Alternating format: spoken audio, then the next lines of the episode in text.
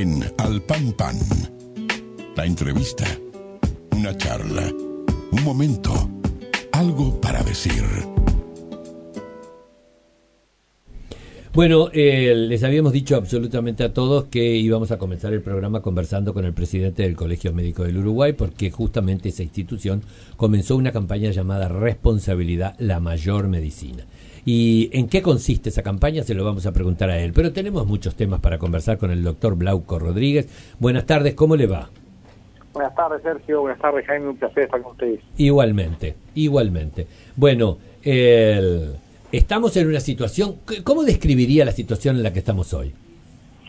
Bueno, interesante pregunta porque me parece que sirve para hacer refrescar un poco a todos la memoria. Mm. Seguimos como desde el principio estando en una situación de emergencia sanitaria. Nunca salimos de esa situación y de esa definición. Quizás, bueno, en, en, en varios tiempos que transcurrió de todo este proceso varios meses, un poco nos olvidamos de eso, pero por eso digo que me parece muy buena la pregunta porque el concepto es ese. Y emergencia a nivel individual significa riesgo vital inmediato. Ese es el concepto que se utiliza para nivel nacional. No es el concepto de alerta sanitaria, no es el concepto de cuidado sanitario, es el concepto de emergencia sanitaria. Ajá. bueno, emergencia sanitaria. Eso significa que eh, yo creo que en un momento dado, cuando empezamos a hablar de la fatiga y del hartazgo, de todo un montón de situaciones y no sé qué, y qué por qué, que ahí empezamos como a estar un poco más distendidos y ahí es donde cometimos los errores, ¿no? Es decir, las medidas primarias o las medidas que se tomaron al principio lo que hizo fue detener pero no quiere decir que no viviéramos en emergencia sanitaria. Y lo que pasa que nos hizo, de alguna forma, el, el no crecimiento de los casos nos hizo creer que ya había pasado. Correcto, sí, bueno, ni que hablar que en estos procesos y sobre todo cuando son exitosos, la contrapartida de eso es que se corre el riesgo de la falsa seguridad, que me parece que fue un poco quizás lo que estuvo por, por el aire de todos un poco, y bueno, de ahí la importancia de, seguir insistiendo, de seguir refrescando las medidas, el gran, este, me parece, proceso de comunicación muy una vez más de las autoridades sanitarias y del gobierno, por un lado con la toma de decisiones y estas nuevas medidas muy importantes y a, tiempo, que es lo fundamental. Y por el otro lado me parece que el propio proceso de comunicarla también ya hace y da una especie de, puesta a punto a la gente para que siga por el carril que venía, ¿no? Doctor eh, Jaime Clara, ¿qué tal, Blanco? ¿Cómo estás? ¿Cómo anda? ¿Bien? Muy bien. El, ¿qué, ¿qué, pasa también un poco con el, con el concepto de la, de la enfermedad? Porque también, eh, digamos, estamos frente a una, a una enfermedad altamente contagioso, contagiosa que está también generando muertes y en el Uruguay no tantas, pero en el mundo realmente son miles y miles y miles de muertos, pero parece que con el tema de la recuperación, con el tema de este de la cantidad de casos recuperados, con el con, con, con ciertas también ciertas informaciones que a veces son optimistas, este, da la sensación como que diciendo, bueno, este, si me enfermo no, no pasa nada, me recupero, o esto no es tan grave. Digamos, eh, quizás la incertidumbre que teníamos en marzo y en abril con respecto a, los, a, las consecuencias de la enfermedad, hoy no son tales, no son iguales que, hace nueve meses. No, el concepto me parece, a ver, otra vez hay que hacer como la puesta a punto, en el sentido de que Estamos hablando de un virus, una gripe que genera una infección respiratoria que sabíamos que en un porcentaje determinado desde el principio y después se confirmó, puede generar un cuadro grave y por lo tanto la muerte. Sobre todo en quiénes, las personas con riesgo. ¿Quiénes son ellos? Sobre todo los adultos mayores y las personas con comorbilidades, o sea, con patologías previas sobre todo. Claramente está que a medida que va aumentando el número de personas que se van contagiando a nivel país, va a aparecer la infección respiratoria grave, necesidad de CTI y hasta la muerte, no solo se va a ver en esos grupos que son los que tienen mayor riesgo o probabilidad, sino que se va viendo en todos los grupos sectarios, que es lo que estamos viendo ahora, bueno, personas en torno de 30 años en CTI, etcétera. Bueno, eso si sigue el número exponencial de casos, nos va a pasar como ya vimos que pasó en el resto del mundo, ¿no? Y bueno, y que tenemos que tomar conciencia, eh, inclusiva también con las medidas, ¿no? Las medidas básicas que son lo del tapabocas, que son es la higiene personal, eh, cosas muy elementales que parece que no que no cumpliéramos. Pero también el, otro tema que está en estos días muy sobre el tapete es el, tema de los de los controles, ¿no? El, otro día uno escuchaba al presidente de Kutza, por ejemplo, decir que eh, son pocas las unidades que no que no controlan, que van con, con, gente sin tapabocas y que van con mucha gente en el, en el ómnibus. Pero por más que sean pocas, creo que decía de 20 por día, si mal no recuerdo, eh, en, todo, en todas las unidades de Kutza, eso es mucho para, el, para la dimensión justamente de lo que es el virus. No debería haber ni una unidad. Es absolutamente controlable la cantidad de unidades de Kutza, por ejemplo, o de los ómnibus, para no personificar en ninguna empresa, este, ese control. Sin embargo, sabemos que no se hace. Basta ver el, ómnibus y ver que hay, gente sin tapabocas o que no se respeta la distancia o que van llenos, como nos mandan mensajes a las 6 de la mañana en el informativo acá en la radio, y hasta fotos. Uno, del uno de los temas que hemos puesto ahora, sobre todo con, con este caso de aumentos exponenciales que hubieron en las últimas semanas, sí. había sido también generar un aforo del transporte público. A ver, sí. Eh, como decimos siempre en el contexto de esta pandemia, hay que tratar de aportar ideas innovadoras. Que es fácil, muchas veces no lo son, pero que en el contexto de una escalada exponencial de casos, no puede ir un ómnibus lleno o uno sentado al lado del otro, que es casi de, sentido común. Claro, sí, sí, exacto. Sí. Una, persona, que eso puede generar más demoras para que las personas lleguen a determinados lugares, es entendible. Va a haber que generar un cambio de varias cosas. O sea, esto es claro. Estamos en una situación ahora estable, el control sigue dependiendo de nosotros, y eso es importante que toda la población sepa desde el punto de vista de quedarse tranquilos. Si hacemos las cosas bien. Ahora, si no, nada escapa de que esto se pueda complicar en serio, como pasa acá nomás, no tenemos que ir a Europa o Estados sí, Unidos. al lado. Argentina y Brasil, exactamente. Ahora, 500 kilómetros de distancia. Ahora, estamos un poco como exacerbados en, o estamos dolidos o tenemos una, eh, algo que, eh, es decir, no queremos entender y sobreponemos en la escala de valores la fuente de trabajo yo no digo que no sean importantes el trabajo y la fuente de trabajo porque es con lo que te mantenés y vivimos en una sociedad muy mercantilista y que además se necesita el dinero para vivir.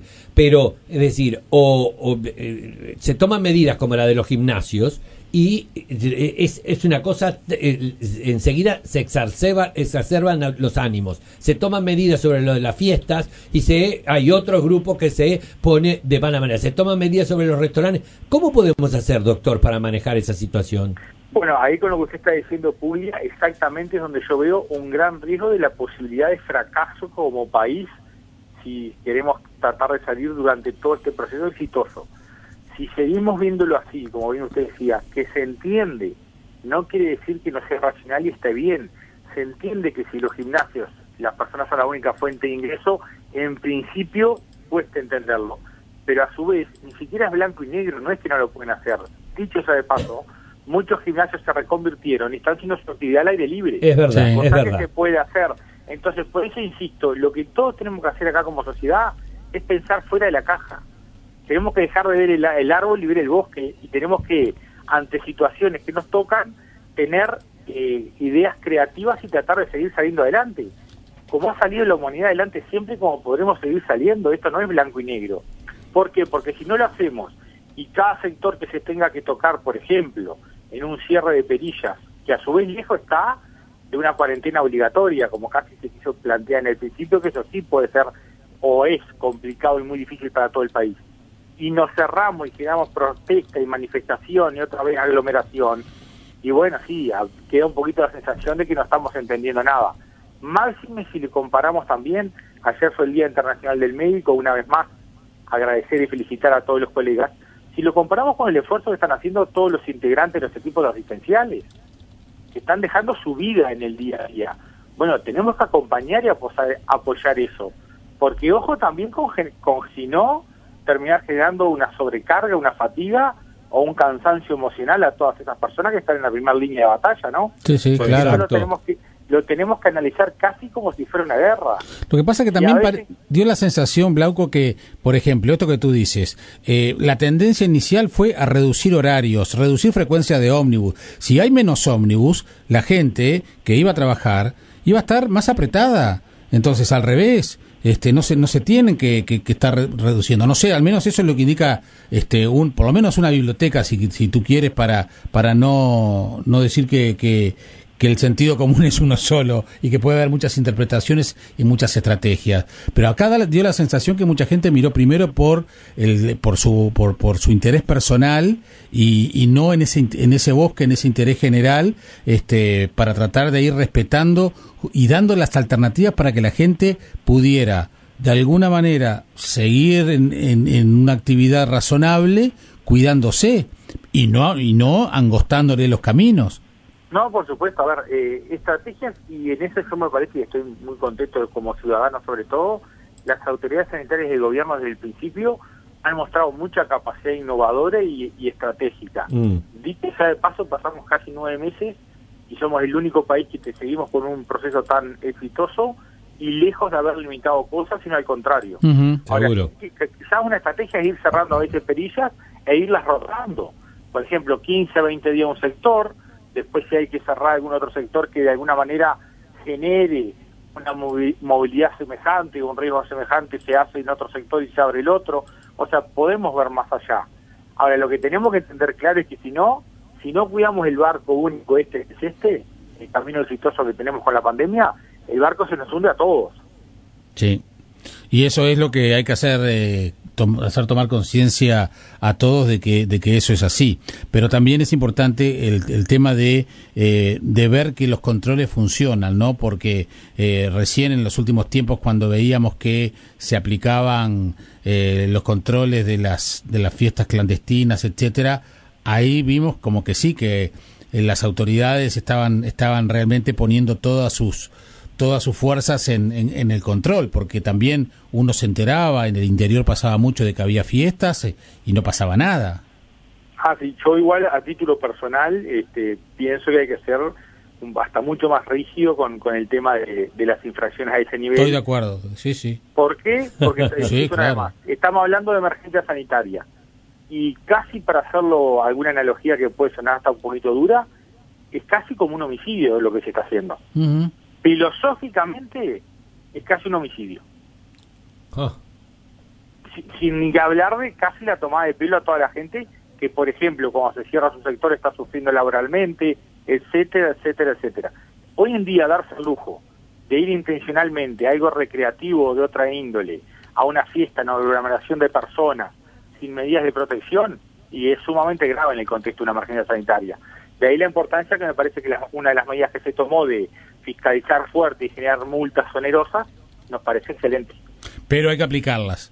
Y la gente y la población tiene que saber que se aplican esas multas. Lo que pasa es que la población tiene que dejar de sentir que le están cerrando las posibilidades de la vida. Esa, esa, ¿Será que yo estoy muy viejo, Blauco? Y, pienso de que en definitiva lo que están haciendo las autoridades es pensando en conservarnos, bueno, la salud y que la cosa funcione, no en restringirnos las posibilidades del disfrute. O, hemos caído en una vida tan hedonista que directamente si no disfrutamos no vivimos.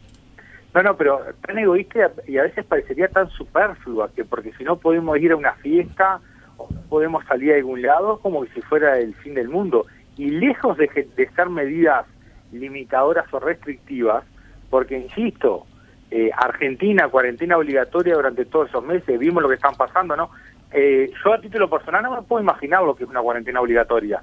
E invito a toda la audiencia que haga el ejercicio. ¿Se imagina lo que es casi no poder salir eh, o no poder salir de tu casa? Blauco, en, en Europa, Blauco, en Europa, las medidas tomadas ayer en Alemania, cierre de bares, restaurantes, eh, gimnasios, eh, museos, cines, teatro, todo hasta el 22 de enero. 22 de enero, es decir, pasan todas las fiestas, todos encerrados en sus casas.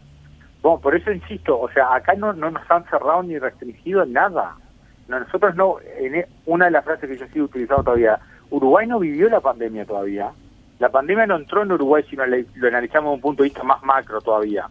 Claro está que hubieron casos, ojalá no hubiéramos tenido ningún fallecido, pero si lo analizamos en profundidad, gente, eh, nosotros no sabemos lo que es la pandemia todavía. Y continúa la charla con el presidente del Colegio Médico del Uruguay, Blauco Rodríguez. ¿Qué es responsabilidad la mejor medicina? Bueno, eso es tratando de seguir aportando algunos granitos de arena del Colegio Médico del Uruguay y dado la situación epidemiológica actual, bueno, arrancamos una campaña de responsabilidad Una fue con un simple afiche, pero con un mensaje que consideramos importante, pensando en el verano, que es, en estas vacaciones, desenchufate de todo menos de tu responsabilidad. Consideramos que ni que hablar que cuando uno está de vacaciones, y ese es el, objetivo también, tratar de, de olvidarse de todo. Bueno, podemos olvidarnos de todo, distraernos, disfrutar en familia, pero siempre acordándonos de la situación en la que estamos y cuidándonos al respecto. También comenzamos una campaña de estamos ya desde hace varios días repartiendo en diferentes lugares, ferias vecinales, modos peatonales, por 18 de julio, por otros lugares, kit de protección que consisten en un tapaboca, en un sachet de alcohol gel monodosis, un folleto informativo de cuáles son las actividades de mayor, menor riesgo y moderado riesgo y una calcomanía al respecto, también tratando de aportar desde ese punto de vista. Y bueno, tratando de que nos parece que es el, concepto de que todas las personas a nivel individual y todas las instituciones de nuestros diferentes lugares, independientemente del rubro al que pertenecemos, como tenemos que aportar nuestro granito de arena para, para poder seguir por donde venimos como uruguayos, ¿no? Está bien. ¿Y qué están haciendo? ¿Repartiendo barbijos, afiches, calcomanías, alcohol en gel, todas esas cosas? E, exactamente, es un kit que viene en una bolsita con todo eso incluido adentro y le estamos repartiendo a todas las personas en esos lugares ya desde hace tiempo estamos entregando también a todos los médicos que así lo necesiten, que lo pueden a levantar por las diferentes sedes del colegio médico, tapabocas, máscaras de protección facial cuando hay que hacer algún otro tipo de procedimiento, etcétera. Y bueno, tratando de aportar. Está bien. Eh, doctor, eh, tengo un amigo conocido que creo que eh, se sentó en largo no será de exacta, se sentó largo, ¿no? Eh, que eh, es hipertenso, que está en situación de, riesgo, digamos, en esta primera línea de, del coronavirus y tuvo un contacto con un caso positivo. Eh, y está esperando desde hace unos cuantos días el, una que le, vayan a hacer el hisopado. Ha reclamado su mutualista muchísimo y la mutualista eh, le dice que está parada en un, en, un plazo de una semana y sin embargo allí está este aislado este sobre todo porque tuvo un caso insisto un caso contacto con un caso positivo. También está eso no las señales de control a mí por tener eh, un problema digestivo y un poquito de fiebre 37 y medio me mandaron a aislar y me hicieron el hisopado los cuatro días este Todavía la mutualista no me, no me dio el resultado, pero eh, lo pedí directamente al laboratorio y por suerte me dio negativo y acá estoy trabajando en la radio. Pero mi amigo no, mi amigo sigue esperando, insisto, cuando tuvo un caso positivo al lado. Ah, bien, hay varios conceptos importantes a destacar. Cuando uno es contacto de un caso positivo que se diagnostique, se confirma por test como positivo, hay que saber en qué momento tuvo ese contacto. Si lo tuvo y la persona se entera que es positiva y yo como contacto estuve el día anterior con ella, tengo que esperar mínimo siete días para hacerme el test, siete días en cuarentena. También es importante saber si la persona que fue contacto tiene unos síntomas. Todas esas cosas entran en juego. Pero sí, más allá de eso, que es desde el punto de vista de definición de los procesos y de cuándo hacer el test, tenemos, ese es uno de los, de los elementos también que mejoró el propio Ministerio de Salud Pública y nos parece muy importante, mejorar el tiempo y la velocidad para poder hacer los test, el proceso, aquello que antes tenía que firmarlos para avalarlos, el pedido del test, los directores técnicos de los diferentes prestadores de salud, y ahora solo con el pedido de médico clínico se puede hacer. Y bueno, aquí en caso de que pasen demoras en los procesos, claro está que cualquier usuario en, en el usufructo de esos derechos tiene que reclamarlo, y si ante el reclamo no ocurren, si estamos hablando de los tiempos que deberían ser, ¿no? Eh, mi amigo me dice que fueron siete días después que se enteró y ahí pidió ah, el chapado ahí ya lo, lo debería haber tenido, bueno, puede demorar uno o dos días. bueno, no, ya lleva casi una semana. Le dijeron que se lo hacen el lunes. Ah, bueno, ahí hay una, un claro ejemplo de una demora, que bueno, llegado el caso también él como usuario puede hacer la notificación correspondiente al Ministerio de Salud Pública, ¿no? Y ahí están las señales importantes también, doctor. Porque le, le pedíamos señales a la gente, controles a la gente, pero también el sistema tiene que dar señales de estar alerta y sabemos que lo está en muchos casos, pero también estas cosas son las que las que importan. Pero en este, en este momento no será que indudablemente estamos viviendo un pico importante eh, y no se da abasto con lo que es la organización para tomar los hisopados y para dar la respuesta. Bueno, el sistema parece que está bien organizado, tuvo mucho tiempo hasta para mejorarse a sí mismo y eso hace que a veces, como usted decía, hasta cuando haya un pico importante, y estoy de acuerdo en que me parece que lo va a haber, sin ir más lejos, hoy vamos a presenciar el día con más casos positivos. Sí. Este, el sistema ya rápidamente se adapta y genera estructuras, este, como para poder dar abasto. Pero sí, puede pasar, y eso es lo otro que nos tiene que hacer ver también a toda la población. Si esto sigue aumentando y entramos en una situación eh, exponencial de muchos más casos, bueno, va a llegar un, momento que por más preparado que esté, el sistema va a colapsar, porque esa es la definición de desastre. Por definición en los sistemas estamos ante un desastre cuando los recursos humanos y materiales no dan para asistir a la situación en la que estamos. Y dicho sea de paso, es lo que le pasó a los sistemas de salud de los primeros países del mundo, ¿no? Sí, bueno. Eh, antes que nada le tengo que dar las gracias, como siempre, por aceptar nuestros llamados telefónicos y para poder de alguna forma buscar un referente médico que nos ayude a entender un poco más toda esta situación. Muchísimas gracias, eh, doctor, y nos vemos pronto. No, no, gracias a usted, siempre es un placer estar con ustedes. Que pase bien.